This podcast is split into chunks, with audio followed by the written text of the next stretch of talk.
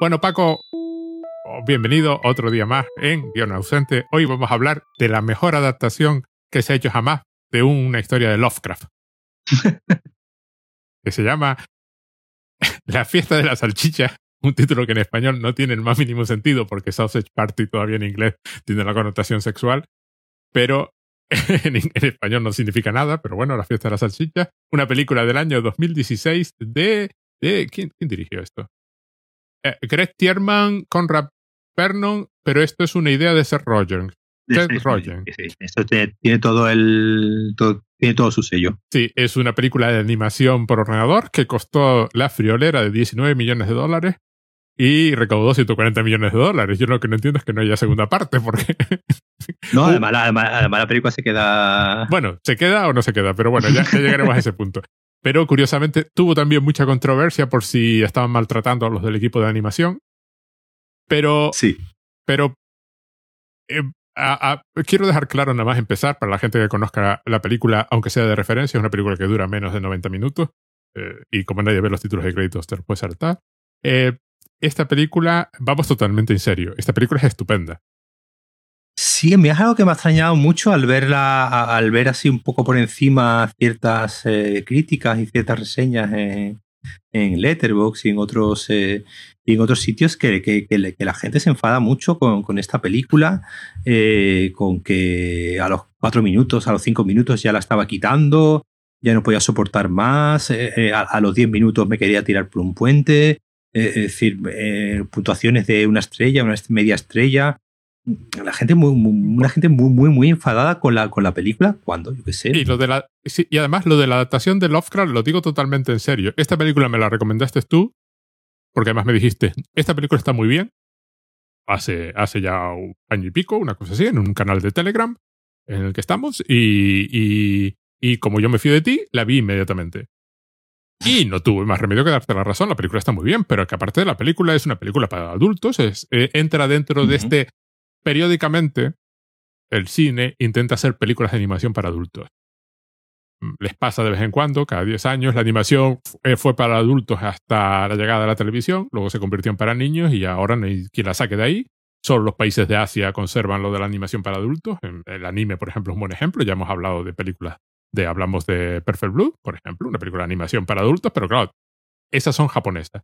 En Occidente se intentan hacer de vez en cuando eh, este es un ejemplo y aparentemente no hay ningún problema porque se hizo y, hombre, eh, casi nueve veces lo que costó hacerla, no, tampoco está mal. Aparte que es para adultos por dos razones. Primero, la, la, la, obvia de película para adultos, que es una película con muchísimo sexo, pero sexo entre productos de un supermercado. Con lo cual, creo que en Francia le pusieron para mayores de 12 años.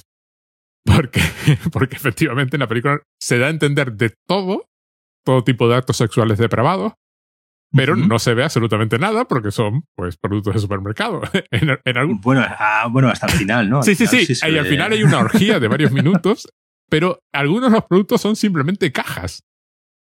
Claro. Creo que, creo que hicieron, creo que la idea de esta orgía fue que en algún momento se les ocurrió decirle a los, a los animadores, mira, haz lo que quieras. Y los animadores inventaron todo tipo de cosas que, insisto, son productos de supermercado. uno de los personajes es un falafel.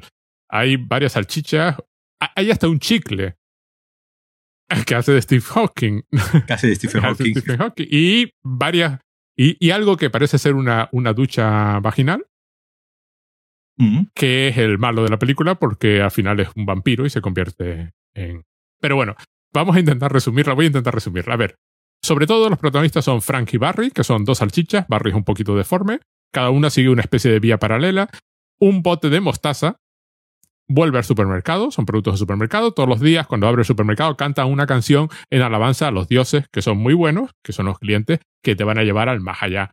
Al The Great Beyond, lo llaman en inglés, no sé cómo se llama. La, vi, la vi subtitulada. Eh, pero en esto que un, un bote de mostaza lo devuelven, vuelve traumatizado porque cuenta los horrores del exterior se produce un tremendo problema. la salchicha Frank esta pues está eh, enamorada, comprometida con, con el pan de perrito caliente que se llama Brenda. Tocan las puntitas, que básicamente tocan los dedos. Eso ya es desata toda la película, se produce una conmoción brutal porque el bote de mostaza se niega a que se lo vuelvan a comprar. Eh, aquello acaba como una escena de guerra de salvar al soldado Ryan. Se suicida. Se ¿no? suicida el bote, se tira del carrito y se suicida. Y eh, aquello todo viene caído en el suelo. Eh, y, y los.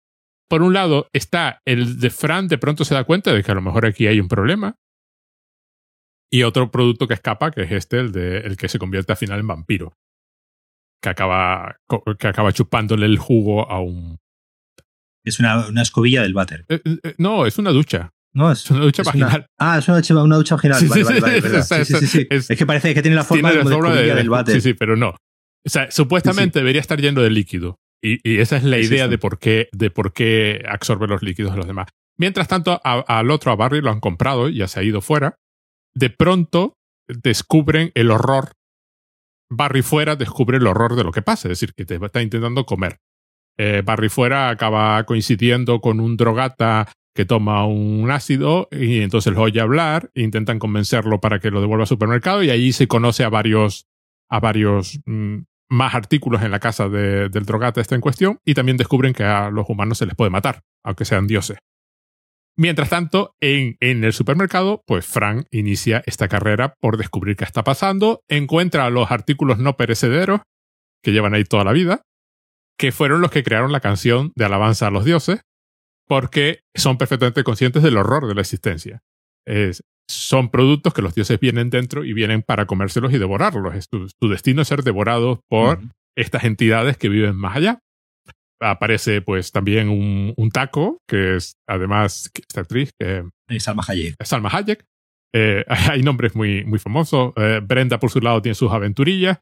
Eh, hay un falafel y hay un bag- bagel. Pero Frank, en particular, va avanzando y en un momento dado tiene que avanzar más allá de la zona de refrigerados, que además en la película está representado pues como unas montañas nevadas de fondo y tal. Aparece una, la sala de los tormentos donde están los cuchillos y otros artículos para destrozar vegetales y alimentos. Y encuentran el Necronomicon, que es un libro de cocina, donde descubren que efectivamente están para comer. Intenta advertir a los otros antes de que abran el supermercado. Barry ha logrado regresar con la cabeza del drogata para demostrar que a los dioses se les puede matar. Eh, eh, crean un plan para inyectar ácido a los clientes de forma que los vean y entonces sean conscientes del horror, pero los clientes en general reaccionan en plan, da igual, aunque estés vivo, te voy a aplastar exactamente igual. No, o sea, son dioses crueles.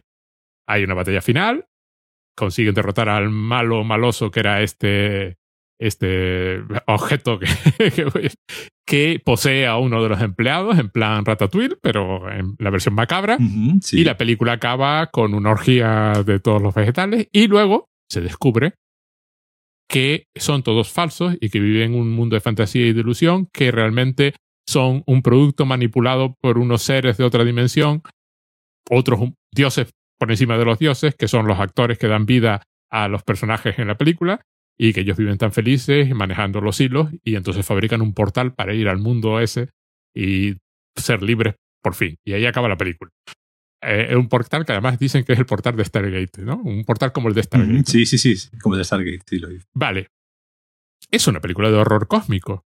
Es una comedia, pero es una película de horror Sí, sí, sí, cósmico. sí. Los dioses son seres humanos. Hay una violencia brutal. O sea, la película se aprovecha continuamente que son objetos de supermercado. Entonces, claro, pelar a una papa para echarla en agua hirviendo sería una escena de terror si fuese un ser humano al que le estás quitando la piel para echarle en agua hirviendo, pero como es lo que es, pero la película está hecha como si fuese una escena de terror. Siempre está hecha como una escena de terror. Los dioses son totalmente arbitrarios, viven para devorarte y él, Frank, tiene que ir a las gélidas regiones del norte a encontrar el secreto de los dioses y acaba encontrando un libro donde se cuenta todo eso. Vamos a ver si eso no es una adaptación de Lovecraft. Yo no, no he visto una adaptación de Lovecraft en mi vida. Y, que- clara, y que claramente una película eh, que habla sobre la religión. Y es una película que habla sobre la religión. Además, hay una escena genial donde el creador de la canción, que es un, es un producto con forma de, de indio, que lleva ahí siempre porque es lo perecedero, comenta que él creó una canción alabando a los dioses. En plan, la religión es falsa, pero da satisfacción a, al pueblo. Claro. Pues bueno, ya que vas a morir, por lo menos muere contento.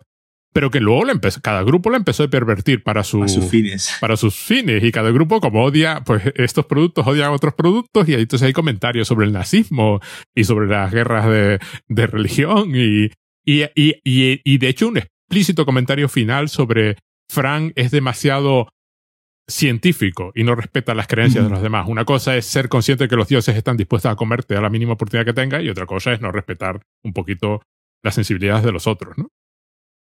Sí, aquí cada, cada, cada, cada personaje representa un, una religión, una religión concreta, ¿no? El, personaje de, de, Frank y el, y el bollito, ¿no? El Brenda, eh, digamos, serían como la, la, culpa, ¿no? Cristiana. De, ah, sí, la culpa cristiana, efectivamente, sí, sí. No, de, de ellos dos, eh, con la tentación de, eh, pues eso, la, tentación de, de hacer el amor, de, buscar el momento adecuado, ¿no? Para eh, los dos, además, en el momento que lo dice, ¿no? Dice, es mi primera vez, y es verdad también, también mi primera vez, los dos dicen, no tengo mucha experiencia, es decir, lo comentan, pero están esperando que llegue, ¿no? Que llegue el momento y que ellos creen que el momento llegará cuando vayan al, al, Great Beyond, ¿no? Al, a este más a este a este que este básicamente más, allá. de la puerta del supermercado básicamente eh, claro que salir del supermercado por, y ser los elegidos no que es otra idea también muy, interesante de la película donde eh, los personajes son elegidos no para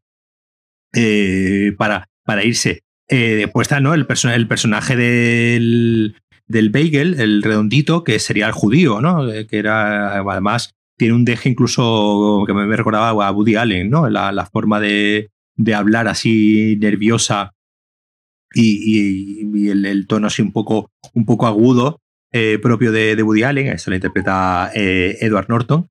Eh, después está, obviamente, el, compañero que es el, que es el árabe, que es el musulmán, ¿no? Además, ahí hay un, hay un momento en el que el falafel, ¿no? Que va, hay un momento también que, que, cuando, cuando van a. llegan a la, a la, parte donde, donde hay otros productos también así un poco de origen árabe, que además es una especie de zoco, ¿no? Donde están todos, todos hablando a la vez. La película juega mucho muchas veces de manera un poco ofensiva incluso, ¿no? Con, con muchos de los... Eh, estereotipos de todo tipo. Con muchos de los tópicos y los estereotipos eh, incluso raciales.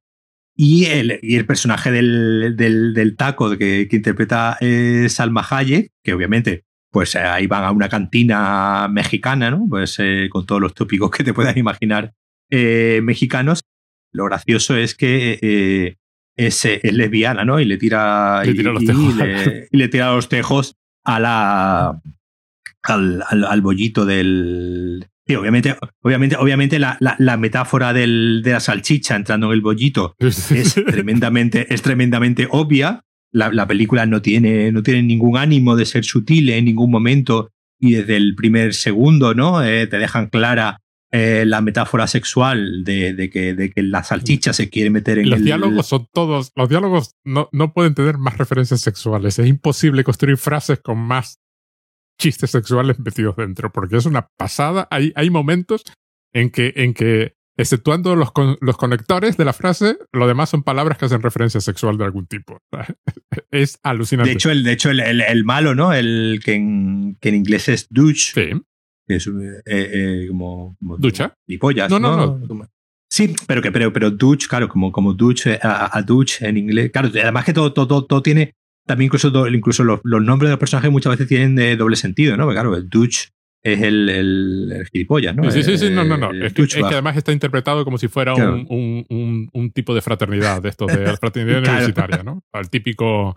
Al final, en el, al final lo que, lo que consigue eh, su forma de eh, es, es, precisamente meterse en el culo del encargado del, del, supermercado y teledirigirlo, pues como ocurría, si recuerdas en Ratatouille, ¿no? que, lo, que, lo, cogía por los pelos y, lo, pues aquí lo coge de los testículos y lo teledirige de esa, de esa manera. A ver, la película obviamente es un Toy Story eh, burro, ¿no? Es, es, es un poco el, la misma idea de, de, Toy Story, ¿no? Donde los estos eh, elementos cotidianos, eh, pues cuando los vemos, tienen vida propia y tienen su propio, su propio universo. La película está, me parece que está muy, muy, muy emparentada yo creo que lo tenían en mente pues con, lo, con los múltiples eh, películas de Pixar, ¿no? Pues desde Toy Story a, obviamente Inside Out. Inside Out es una película del año anterior, ¿no? Creo que es 2000, 2000, 2015, o incluso ya la más reciente, Soul, ¿no? que también está en Disney, que también un poco pues, esa idea de eh, contar ¿no? un, cuento, un cuento moral, una fábula, es decir, al final la también no deja de ser una, una fábula, la, fábula de toda la vida, pues eran animales eh, hablando, aquí en vez de ser animales, pues son, son los objetos. Eh, veía, veía un vídeo donde decía que, la, que, que, es bastante arbitrario, ¿no? Qué es lo que tiene vida y qué es lo que no tiene, qué es lo que tiene vida y qué es lo que no tiene vida, ¿no? Porque, eh, claro, hay objetos que, como los cuchillos, por ejemplo, que los cuchillos no tienen, no tienen vida, ¿no? No tienen personalidad.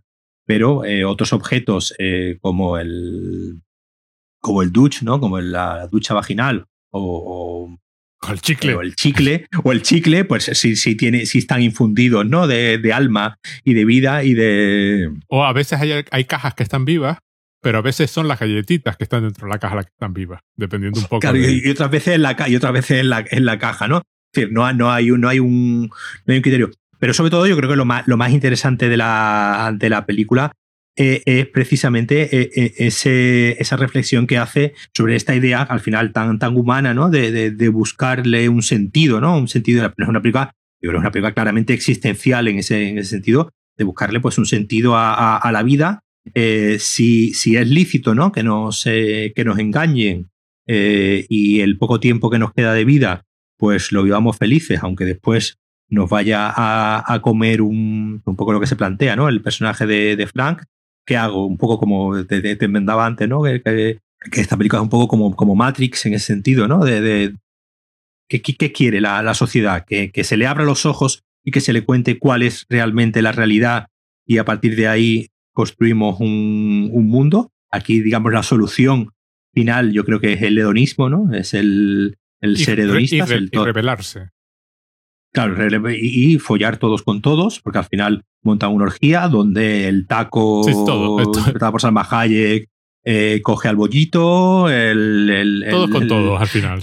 El, el, falafel. De hecho, de hecho hay una crítica eh, curiosa en Francia diciendo, por favor, una orgía de alimentos para niños de 12 años, ¿no? Porque claro. en, en, Netflix la película está puesta para 16. Y en Netflix ha sido un poco más. Sí, pero en Netflix eh, tampoco, son muy, tampoco son muy allá, ¿eh? porque en algunas cosas están puestas para 16 y tú las ves diciendo que exactamente que había aquí de problemático y de pronto está esta para 16 y tú dices, hombre, esta es un poquito. bueno, pero bueno. A mí lo que, me, lo que me fascina, por ejemplo, cuando él intenta convencerlos a todos, eh, hay, un, hay un, varios minutos de reacción, en plan, te estoy enseñando pruebas de lo que hacen con nosotros en el exterior y tú estás aquí diciendo, eh, este es un loco, eh, pero está inventando todo, mm, a lo mejor no es así, ¿qué sabemos? Y, y los intentos de negar la, la, realidad, de que el mundo realmente es así, de, de, de, de, cruel, ¿no? A mí lo que me encanta de esta película es que lo adulta que es, pero no por el tema sexual, sino por esta idea de la crueldad fundamental del mundo. No, no, no, claro. Y además lo de presentar a los humanos como... Pero además, seres crueles y redimir. O sea, es imposible, son imposibles de redimir. O sea, no es como una película de Disney donde podrías.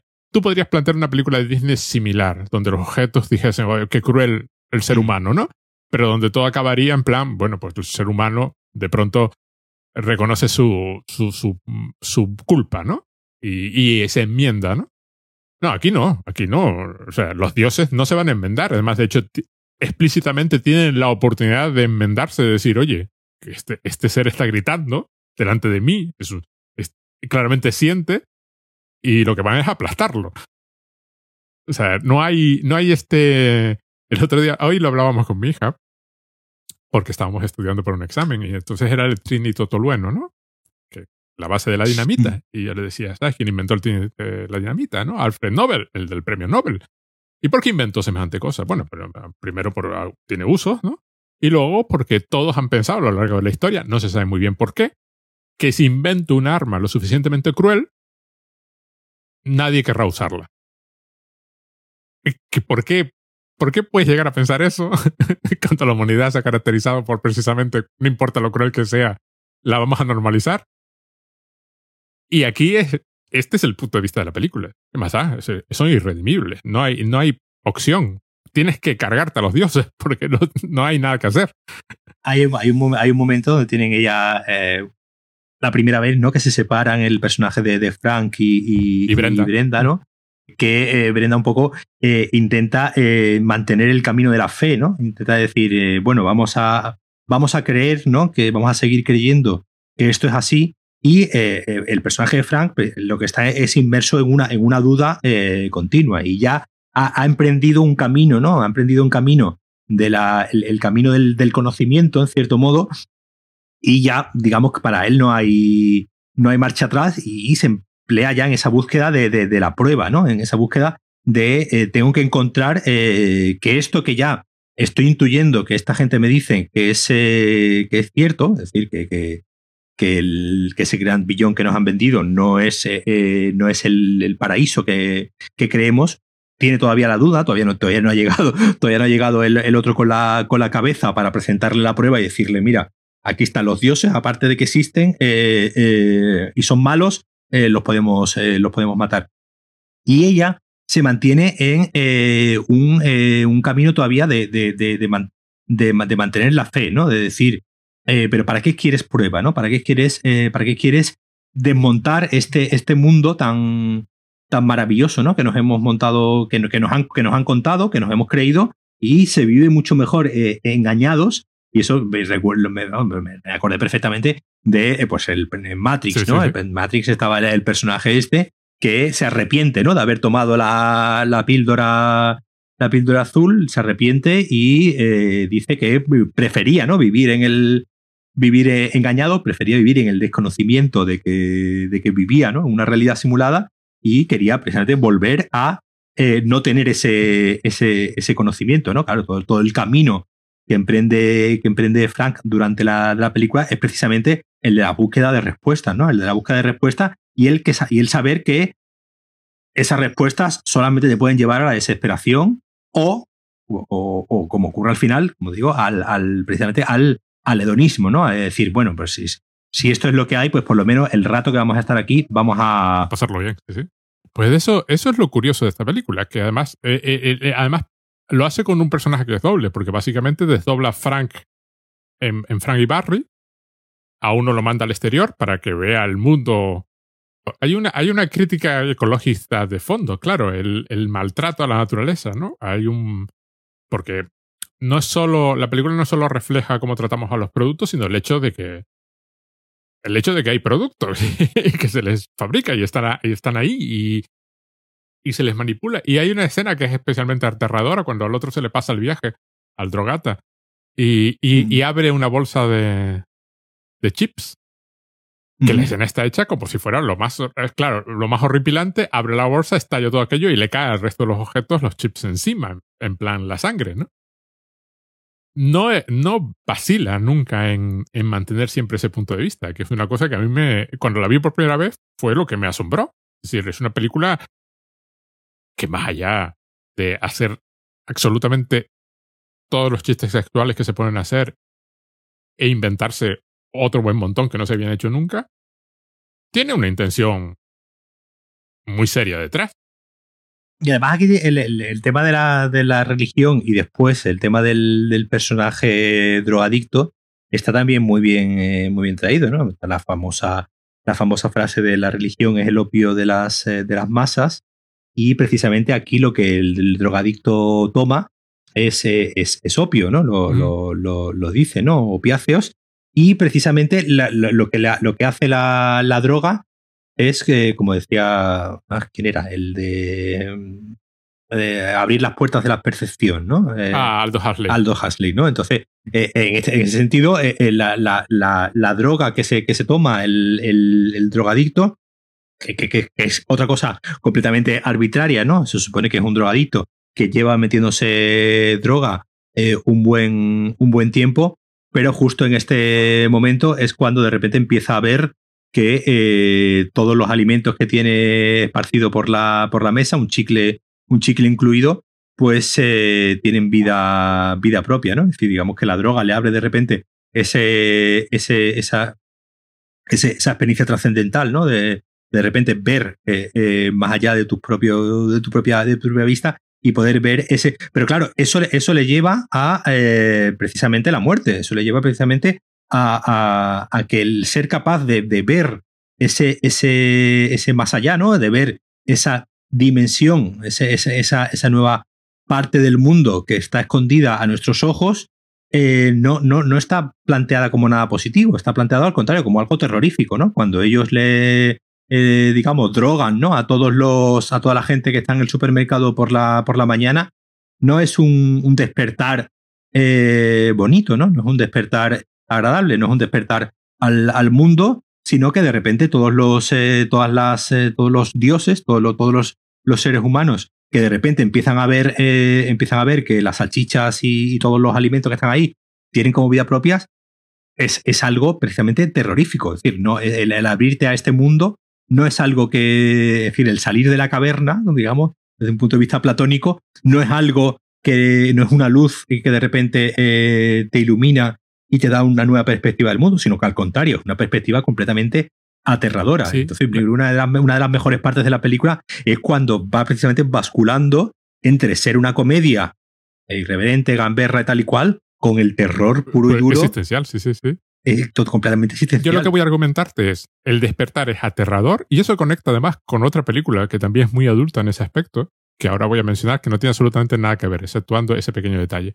Pero digamos que el problema es, en el caso del drogata, es no acordarse, o sea, pensar, bueno, como yo me drogo, pues esto lo vi, fue, fue un sueño de drogadicto, y no aceptar nunca ese conocimiento, es decir, eh, lo compartir. Y en el, otro caso de lo, del supermercado me resulta todavía más interesante, porque es que una vez pasado el terror y que tengo una salchicha que habla delante, lo que quiero es matarla. Mm. Yo era un dios cruel por no saber que estaba siendo un dios cruel.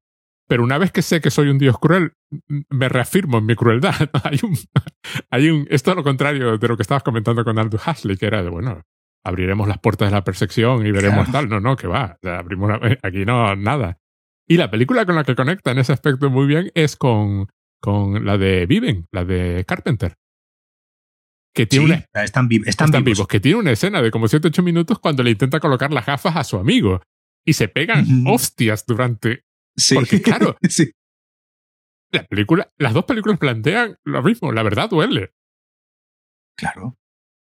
Nadie quiere, nadie quiere ver el mundo tal y como es. Y es un, es un horror.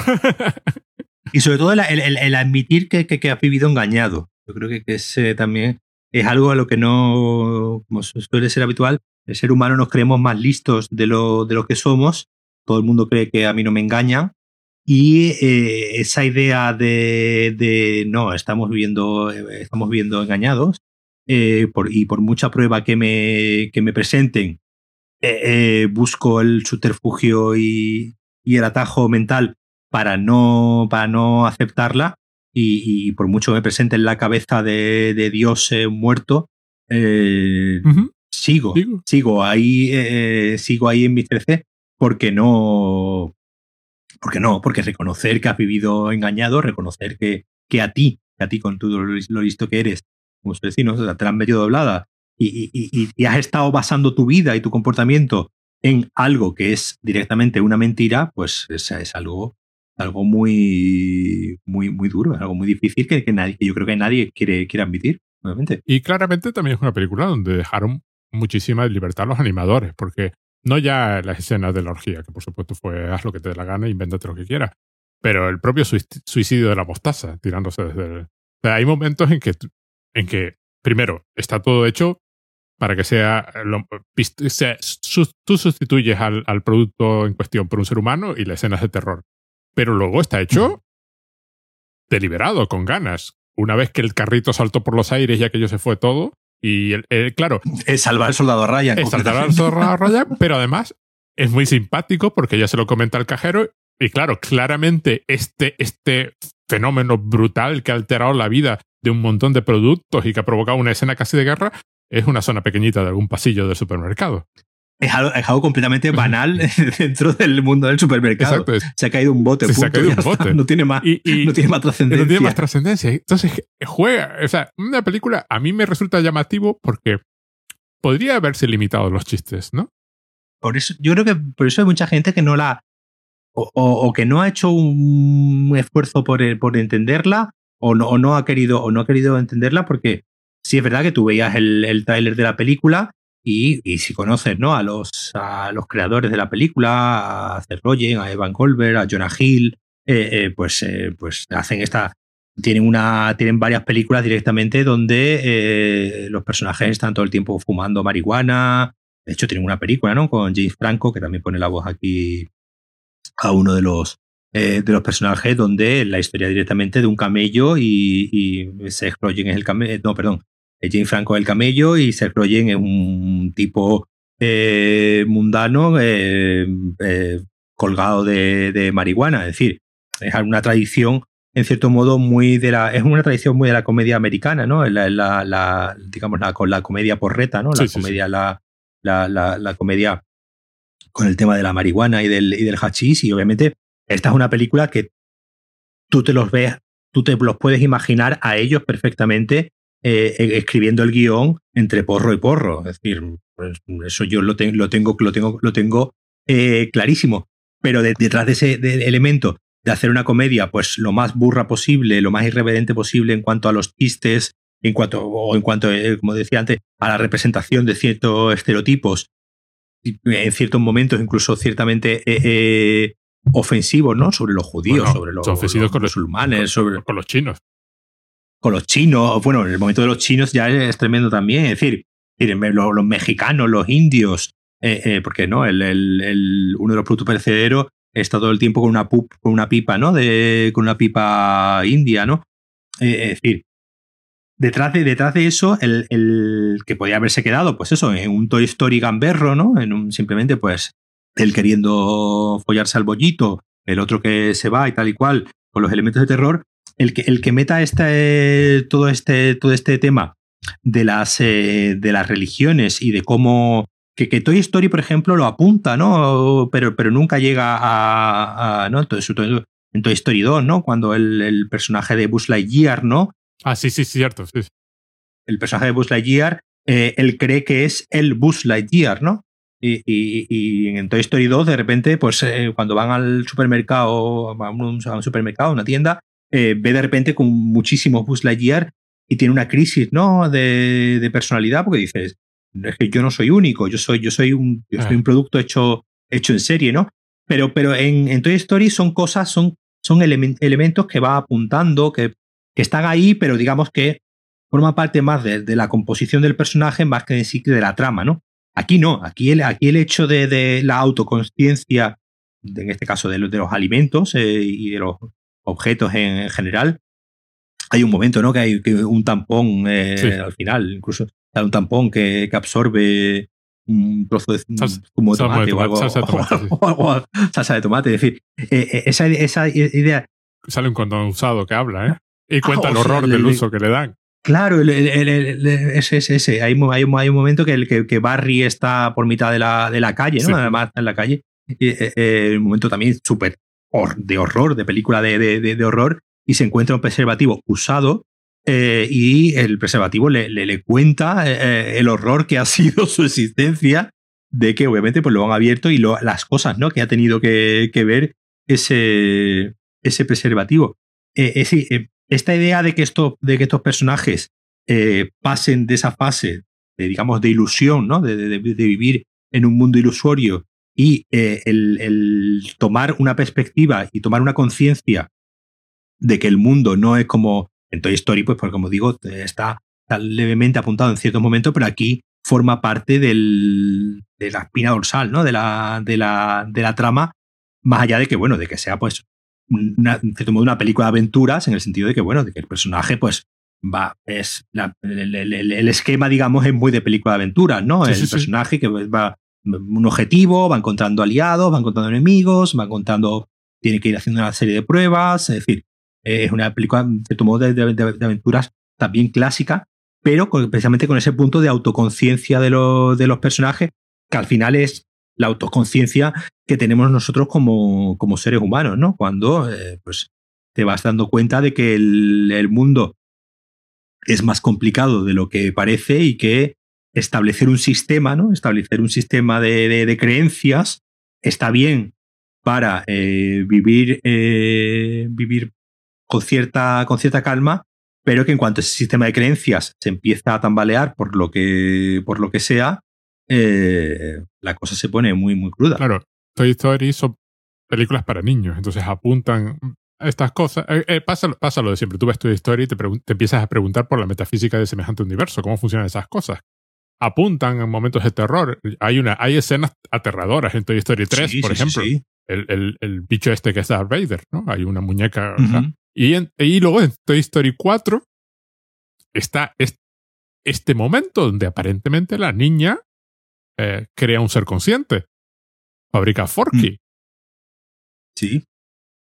Pues esto es como si una película fuese de, de ¿Cómo es posible que eso pase? Es decir, ¿cuál es el, exactamente cómo funciona este universo de forma que una niña, uniendo cuatro cosas, fabrica un ser consciente? Que la película, claro, por supuesto, toda historia lo deja ahí, no, no, no va más allá. Bueno, sí, hay un comentario en plan, no lo sé. Eh, alguien le pregunta y, el otro responde, no lo sé, así en plan, ah, todo, todo alegre. Aquí, no, aquí va del horror existencial. Y lo que te decía antes, por ejemplo, todo el viaje del protagonista, es decir, la zona, la zona de congelados está representada por una tremenda imagen que se supone que pues, es un panel de fondo de algún tipo de publicidad de unas montañas nevadas, ¿no? Ahí del lejano norte. Toda la zona de cuchillos es una cámara de los horrores, en negros y rojos, ¿no? En plan amenaza, amenaza inminente, ¿no? Y el libro está colocado ahí en una especie de altar iluminado, ¿no? En, en plena noche con el supermercado cerrado, está iluminado, ¿no? En plan, que además remite mucho a una cosa que los americanos lo de cómo servir al hombre, ¿no? Esta historia mm. conocida de los extraterrestres que llegan a la Tierra, no sé cuánto, y alguien encuentra el libro de cocina, cómo servir al hombre, ¿no? Y que además en Los Simpsons parodian, parodiaron una vez en un episodio este de, de los extraterrestres, con los distintos títulos, cómo servir al hombre, cómo servir a un tal, y, y, y este tipo de cosas, una historia. Así que remite a varias cosas, pero para mí, claramente, tiene una conexión con, con Lovecraft. Solo que aquí nosotros somos el, el, el horror cósmico monstruo. del fin de los tiempos, ¿no? El, eh, además, el, la única diferencia es que a nosotros nos pueden matar. Y a Cthulhu no puede matar. en las historias de Lovecraft, al menos. Dependiendo de la historia. Además, además aquí, el, la forma de la que, en la que muere el, el, el drogadicto es, eh, es accidental también. Es decir, no, y es medieval total, además. Sí, sí, además, además, eh, además incluso un poco, un poco friki, ¿no? Porque tiene el, tipo colgado en el techo una, un, hacha, que entiendo que será pues un hacha, ¿no? De, algún videojuego o de algún juego de rol o algo así, ¿no? Tipo... Pero aparentemente está afilada. Claro, pero, pero, es un, pero es un hacha que se ve que de, de, de ser un drogadito un poco nerd, ¿no? De, algún juego de rol o, o, algo así. Y es una muerte completamente eh, accidental, ¿no? Están ahí eh, en ese momento de que, de que él toma conciencia, ¿no? De que los de que todas estas eh, cosas tienen, tienen vida y le dan un golpe a la pared y se cae el hacha y, le corta y le corta la cabeza que, que, que, que se ve no que se ve cuando lo, cuando lo está contando Barry al principio tú crees que lleva el cuerpo cuando lo está contando que bueno, aquí traigo la, prueba, al principio piensa, no se, no se ve, ¿no? Que, que está en la cabeza, y, cuando termina de contar la, historia, que tú ya ves que es, que, que, es algo completamente de macabro, que ya yo, creo que en la película ya cuando se mete ya en un punto ya completamente muy, muy, muy macabro, de que lo que le lleva directamente en, bandeja, ¿no? Sí, sí, sí, sí, muy en bandeja. le, la lleva en, bandeja la, la, cabeza como prueba de que los dioses pueden, de que los dioses pueden morir y de que, eh, bueno, eh, tienen una, una, cierta halo de esperanza de que, bueno, si matan al resto de dioses que están por ahí, pues podrán ellos tener una vida eh, completamente autónoma, ¿no? Y sin necesidad de depender que esos dioses o que esos falsos dioses, porque descubren, ¿no? Que pueden, que pueden morir, les puedan, les tengan que llevar al más allá y ellos se puedan quedar en ese supermercado con la idea falsa, obviamente, de que van a estar ahí toda la, toda la vida. Pero obviamente la, la, eh, eh, la película termina en un, en un punto ya directamente donde da un giro más autoconsciente todavía cuando ellos, digamos, cuando de, el, el, el, indio, ¿no? El, indio de nuevo, que es el, que tiene todas y el científico. Hay una, aquí hay una colusión entre ciencia y religión. O sea, se alían al final entre misticismo y, ciencia, el chicle y, el indio místico, para, para darse cuenta de que hay una dimensión más a toda la realidad que han, estado contando. ¿no? De que son dibujos animados, dice, somos cartoons, somos dibujos, dibujos animados y además no, nos ponen las voces eh, eh, Estos individuos. Eh, y, y, Edward Norton, solo menciona eso. Dos. y Edward Norton, ¿no? Además hacen un chiste interno de que se Rogen es como el actor graciosillo, tal y cual, que tampoco tiene. Y Edward Norton, que ya sí es un actor más, mucho más serio y más. Más importante, no vamos a comparar. Más, más, importante y más, y más, y más, y más, y más reconocido. me, me, encanta, me encanta esa parte porque es hemos hecho una fábula sobre la liberación, pero esta fábula sobre la liberación está a su vez dirigida. Está construida. Esto no acaba nunca, es decir, por muchas respuestas que... Eh, lo que viene a decir es que por muchas respuestas que te den, va a haber un paso más eh, eh, que dar siempre. Sí, la reflexión admite, admite, una vuelta, toda tuerca admite una vuelta más, las mentales, ¿no? Llevamos 30 siglos de, de filosofía y todavía no hemos dado con la, con la respuesta y, porque probablemente no haya ninguna no haya no haya ninguna respuesta y por eso pues hay que darse al nihilismo y al hedonismo porque eh, tampoco hay tampoco estamos probablemente estemos haciendo mal las preguntas. Exacto. Entonces por eso por eso no por eso no llegamos nunca a, a, dar con la respuesta buena. De todas formas hay, hay otro aspecto de esta película que además es muy simpático que es que esto es la prueba de que no hay nada como tener amigos, ¿no? Porque, quiero decir, claramente este hombre conoce a todo el mundo y puede llamar a Edward Norton a decirle si sale en su película. o a Salma Hayek. Es claro, el, plantel de, actores, eh, aparte por eso. Eh, aquí, por ejemplo, eh, hay otra, hay otra película. Esta gente tiene otra.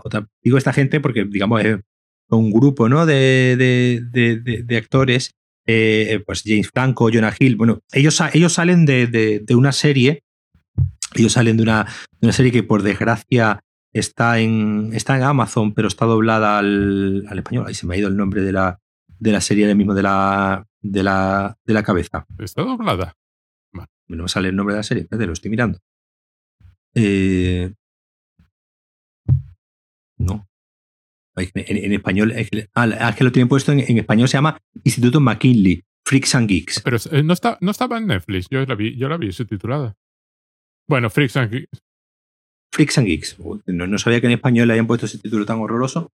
Eh, Freaks and Geeks, entonces eh, ellos salen de, de, aquí, sobre todo Seth Rogen, James Franco y, y Jonah Hill, y digamos forman un, equipo creativo ¿no? que tienen grandes, eh, grandes películas como, como Super Salido, Super Bad, que, que yo este, eh, que es una de las eh, películas favoritas, por ejemplo, de mi hija. Y nosotros la vimos durante, la vimos durante el confinamiento y lo que se pudo reír con esa, con esa película. Y, y, es una, y es una película muy bien hecha, es una película, la de, la de Super Salidos, que, que, el nombre ya español nuevamente le da una connotación, en inglés es Super Bad, eh, con el fondo que tiene, por ejemplo, esa película de eh, película de instituto de eh, unos chavales que lo que quieren es conseguir comprar alcohol para una fiesta porque le gusta una chica y es una película que tiene un corazón tan grande en el sentido de es un canto a la amistad precioso, es una comedia divertidísima, con un timing, con unos actores Michael Cera, ¿no? Que aquí es el personaje de, de, Barry, ¿no? La, película está escrita por, por, por, Seth Rogen y Ivan Goldberg, que es también dos co-guionistas de la película, y protagonizada por Michael Cera y Jonah Hill, que también salen aquí en la película. Bill Hader, que también es otro, era un actor de hace la serie, una serie que se llama Barry en, ah, HBO, que también está, está muy bien. Pues ese, ese el, aquí hace tres, varios personajes, es el, es el, el indio, es el indio de, que, fuma la, pipa, que, sale, que, hace de policía en, Super Salido, por ejemplo. Eh, pero como digo, eh, esta gente lo que tienen es que eh, cuando le sale bien, otras veces, otras veces le sale un poco regular las películas, pero cuando le sale bien, como digo, en este caso o en la de, la de Super Salidos, son unas películas que un poco trascienden a, a lo que aparentemente son, ¿no? Aquí, pues, como digo, aparentemente, pues la peli una película donde una salchicha se quiere meter dentro de un bollito. Eh, en Super Salido, pues una historia de, de, dos, eh, de dos adolescentes, como ya hemos visto mil veces. Pero, pero tienen siempre un, un, fondo, tienen siempre una vuelta de tuerca muy, muy humana que las hace trascender a lo que realmente y hay una película que, es a lo que iba, que se llama eh, This is the End, eh, una de, del 2015, creo que es de un año, un año anterior a... donde ellos interpretan a sí mismos, ¿no? Donde son Jonah Hill, Seth Cohen, James Franco, es decir, ellos interpretándose a sí mismos y haciendo, en cierto modo, parodias ¿no? de, de, de sus propios personajes, ¿no? Pues James Franco, pues yo no sé si tú sabes que James Franco es, eh, eh, tiene fama de intelectual, ¿no? Pues de hecho ha dirigido varias películas eh, basadas ¿no? en obras de, de Faulkner. Es un tío que, que, digamos que va de un poco de, de, artista. Después el Rogen pues tiene este, este tópico, ¿no? Pues del el gordito, fumado, bueno, y ya Jonah Hill, pues ya directamente más, más gordito, pero a, la sombra, ¿no? De, de Seth Rogen todo el tiempo. Y es una película que, eh, la, de, la de This is, the End, que en español se llamó Juerga, Juerga hasta el fin, de, 2000, de 2013, donde eh, ellos pues quedan en una fiesta en casa de... Es decir, todos los que salen en el cartel de This is the End salen, en la, salen aquí, por ejemplo, en, en el en la de la salchicha. en la, en la, en la, salchicha poniendo a, voz todos poniendo voz a algún personaje. Y donde de repente pues eh, hay un se desata el apocalipsis se desata el fin del fin del mundo están ellos en una, en una fiesta en casa de James Franco y pues tienen que eh, pues afrontar el, el, fin del mundo. Aparece por ahí también la, la esta la de Harry Potter la Emma Watson Emma Watson haciendo de Emma Watson, es decir, todos, Rihanna haciendo de Rihanna, Paul Rudd haciendo de Paul Rudd, Paul Rudd también pone las voces aquí a uno de los, de los personajes, y entonces, pues de repente montan eh, todos los tópicos que tú te puedas imaginar sobre estos actores y la imagen que tú te hayas creado sobre esos actores de verlos en las películas completamente, completamente desatada. Una película también muy, muy, muy, eh, muy divertida. La, recomiendo. El punto de partida, lo que acabas de contar, es súper interesante. Hay un momento súper... Eh, además, son, son, una serie de, de, de, tipos que son, como se suele decir ahora, muy woke, eh, muy conscientes de, durante mucho tiempo haber sido señores privilegiados en Hollywood y eh, empezar a tomar una serie de conciencia de, pues sobre todo en el trato ¿no? a, las, eh, a, las, a las mujeres, que por ejemplo eso en Super Salidos es uno de los temas de la, de la, de la película. Es decir, hay, hay obviamente eh, el personaje de Michael en la película Super Salido, el personaje de Michael Cera, eh, pues es un adolescente virgen que lo que quiere es perder la virginidad y el otro, y el otro igual.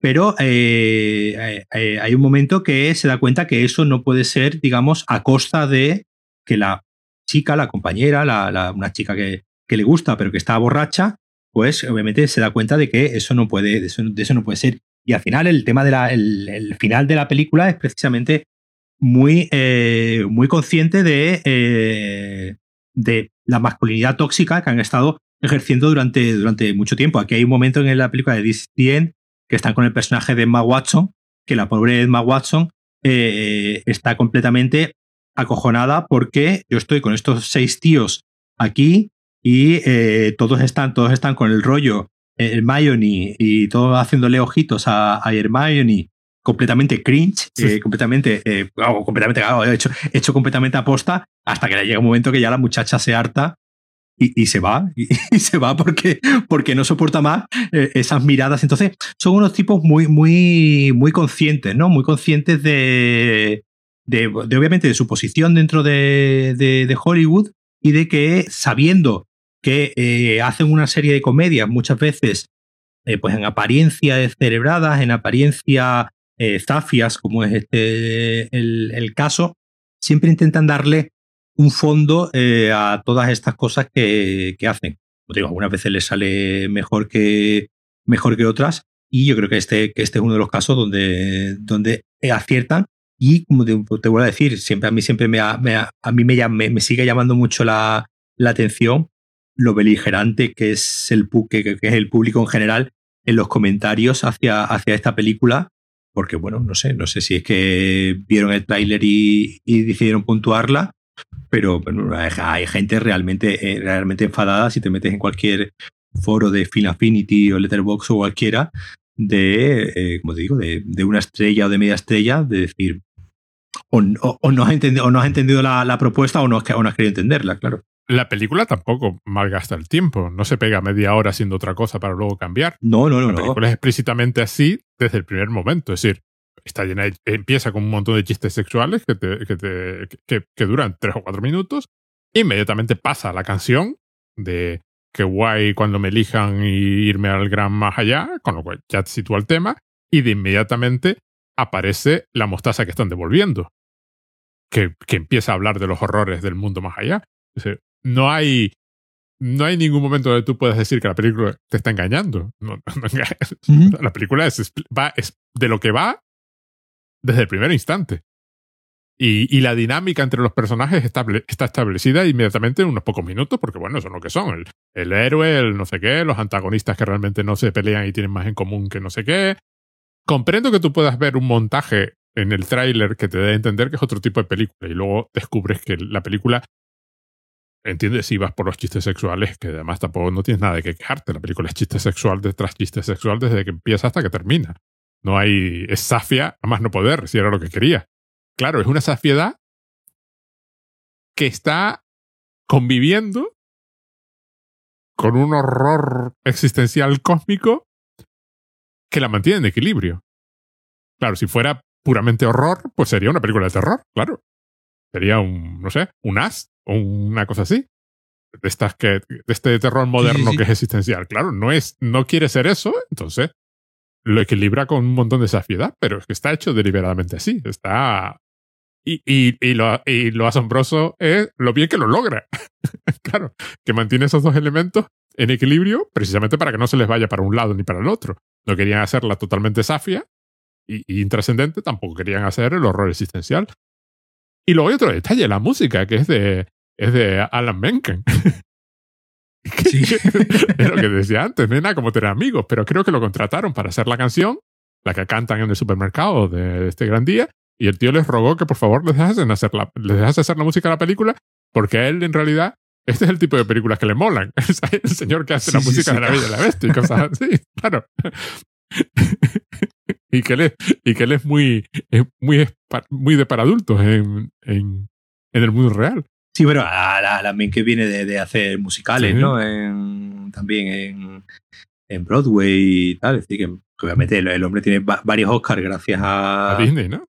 Gracias, a, gracias a Disney, que, tuvo, de hecho, tuvo una, una racha en la que ganó cuatro años seguidos eh, el Oscar a la mejor banda sonora, ¿no? Los años de La Sirenita, la Bella Bestia, la, Bestia, a la, Aladdin y algo más, decíamos. Aladdin, y Pocahontas, el jorobado de Notre Dame, Hércules.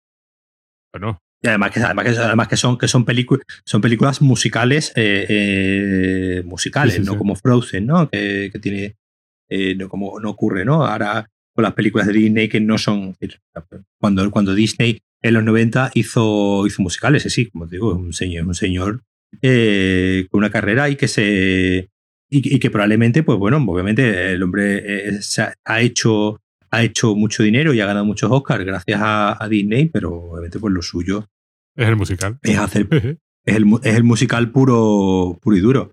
Tienen, por ejemplo, esta, esta gente, y no sé si tú recuerdas, hace uno, uno tienen una, una película, James Franco y, y, y Seth Rogen, que se llama La Entrevista de Interview. Tuvieron, llegaron a tener incluso un conflicto con Corea del Norte, ¿no? Porque eh, cuando se la película es de Sony, esta gente tendrá algún acuerdo con Sony o algo así.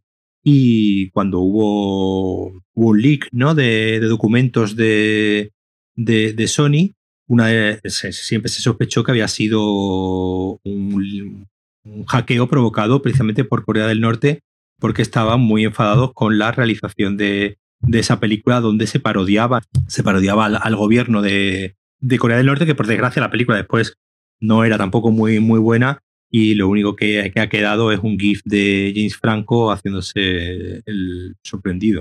Esa película ya no, no. Sí, sí, eh, hay, un GIF de James Franco así haciendo, haciéndose, porque estaba muy histriónico James Franco en esa, en esa película. Si, si vives lo suficiente, acabas convertido en un GIF. son los nuevos 15 minutos de fama. Antes eran los 15 minutos de fama, ahora es acabar en GIF. Si tienes suerte, acabas en un GIF. Sí, pero hay, actores que se prestan. Hay actores que se prestan, bueno. A, eso que se prestan y. El campeón ya sabemos quién es. Eh, está Nicolas Cage, eh, obviamente. Eh, después están los, GIFs de Leonardo DiCaprio en El Lobo de Wall Street. Ya, por ejemplo, cuando, cuando salió El Lobo de Wall Street, eso sabía todo el mundo. Ya directamente el tráiler era una colección de, de GIFs. Y como digo, de esta película, pues, como digo, después era una película que, que era después, eh, esta sí era incluso dirigida ¿no? por, ellos, por Iván Goldberg y Seth Después, ya por último, lo que te quería decir, por, desgracia, eh, esta gente cada vez está más de, capa caída. La comedia en general en Hollywood eh, cada vez funciona peor, cada vez funciona, funciona menos. Hubo una época ahí como a principios de los, eh, a finales, ¿no? De los, de los 2000, principios de los 2010, donde, bueno, pues como digo, todo este, todo este grupo y sobre todo, pues, comandados un poco por Jude Apatow, un cierto revival, ¿no? De la, de la comedia. Y por desgracia, pues la comedia es ahora mismo un género completamente de capa caída en, en el en el panorama hollywoodiense, ¿no? No, no, no, recuerdo la última. Va por ciclos de todas formas, ¿no? Sí, sí, sí, claro, por eso. Eh, esta, gente ha, esta gente, en cierto modo, ha, protagonizado y ha liderado un ciclo de, un ciclo de, películas. Y, como digo, ahora, ahora ya están un poco de, capa, de capa caída. Eh, ellos sí que bueno, que después comercialmente, pues ha habido películas que no han funcionado del todo bien suelen ser películas baratas, es decir, que tampoco es que la comedia sea algo demasiado, en la mayoría de las veces, ¿no? Demasiado caro de, hacer. Aquí, pues, ¿cuánto has dicho tú que, tenía de presupuesto esta? 19 millones de dólares. 19 millones, tampoco es y, hay que pagar sueldos, ¿eh? Que no, son amigos baratos, es los que tiene este hombre. Está, está dirigida por dos profesionales de, de la animación, es decir, se ve que cogerían a un par de directores Greg Tierna y Conrad Vernon, que tienen eh, Madagascar 3 y alguna que otra película, eh, alguna de Shrek eh, y tal. Es decir, digamos, uno cogieron aquí a un par de, de mercenarios de la animación que hiciesen, digamos, que se encargasen de la parte de, la animación y ellos se encargasen de la parte, digamos, de, más de la historia y del guion y obviamente de buscar amigos que, que, pusiesen, que pusiesen voces eh, a, los personajes. Pero como digo, por desgracia, pues la comedia ahora mismo está un poco, es un género que está ahora mismo un poco de, capa caída. Y bueno, pues esperando al, siguiente relevo que venga a. Durante un tiempo le toca el terror, por ejemplo. Y ahora con As y Get Out y estas cosas recuperó así eh, un poco del prestigio. Luego le pasa la comedia, luego cae, caerá el terror dentro de unos años y nadie, acordará? Sí, en general la, comedia y la comedia romántica, que fueron dos géneros que en los 90, sobre todo en los 90 y principios de los 2000, eh, fueron bastante relevantes, pues hoy en día, pues, la, comedia romántica. La comedia romántica, por ejemplo, hoy en día ya es un género completamente devaluado en el sentido de que... Hay que reinventarlas en algún momento. Y hay, que esperar el tiempo suficiente para que nos olvidemos y alguien venga y diga, ¿y si la hacemos así? Eh, Seth Rogen, por cierto, es productor ejecutivo de una serie de televisión que se llama Future Man, que también es muy en este plan, es una serie de ciencia ficción, y de hecho sale en algunos episodios haciendo de presentador de televisión del futuro. Básicamente la televisión y el gobierno son lo mismo en el futuro. Él interpreta un personaje muy gracioso, con mucha mala leche el personaje. muy, eh, eh, vuelve a ser un poco igual. la, que estamos hablando aquí de las salchichas. La serie es una serie de ciencia ficción tonta, de las más tontas de, de series de ciencia ficción que te puedes pegar, eh, con la ventaja de que al ser tonta puede hacer lo que le dé la gana. No hay límites, no, es, no, es, no es una película de Marvel, ¿no? Que está como muy constreñida por lo que puede hacer, porque en cuanto te pase dos milímetros para un lado pierdes 200 millones de dólares en la taquilla. No, esto es tonto, pues. Y entonces, como es tonta, se le ocurren ideas disparatadas que van y las hacen directamente. Claro, algunas de las ideas son muy, muy, muy buenas y no huyen de ese tipo de reflexión, ¿no? O sea, cuando parodia la televisión y la equivalencia entre televisión y gobierno, eh, van a por todas y son muy conscientes de estar haciéndolo. O sea, es recuerda bastante al espíritu de, de esta de las salchichitas. Bueno, pues lo podemos dejar aquí. Entonces recomiéndala, véndela. Pues eh, yo, está en Netflix, es decir, que la tenéis ahí a, un paso. Y eh, yo, yo, diría que, el, que le deis que le deis que le deis 10 minutos de, ventaja.